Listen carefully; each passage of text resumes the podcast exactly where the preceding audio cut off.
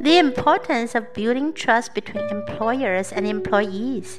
It is an undeniable fact that trust can lay a solid foundation for commercial activities.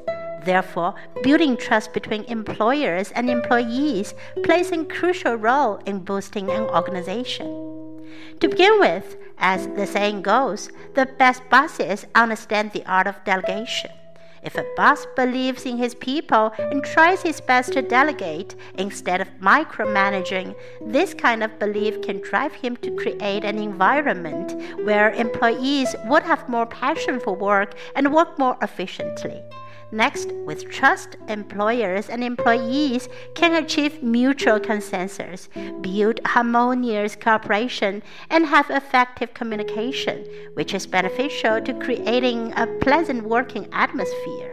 In this way, not surprisingly, the two parties can directly promote the rapid progress of the organization and indirectly spur continuous development of the individuals.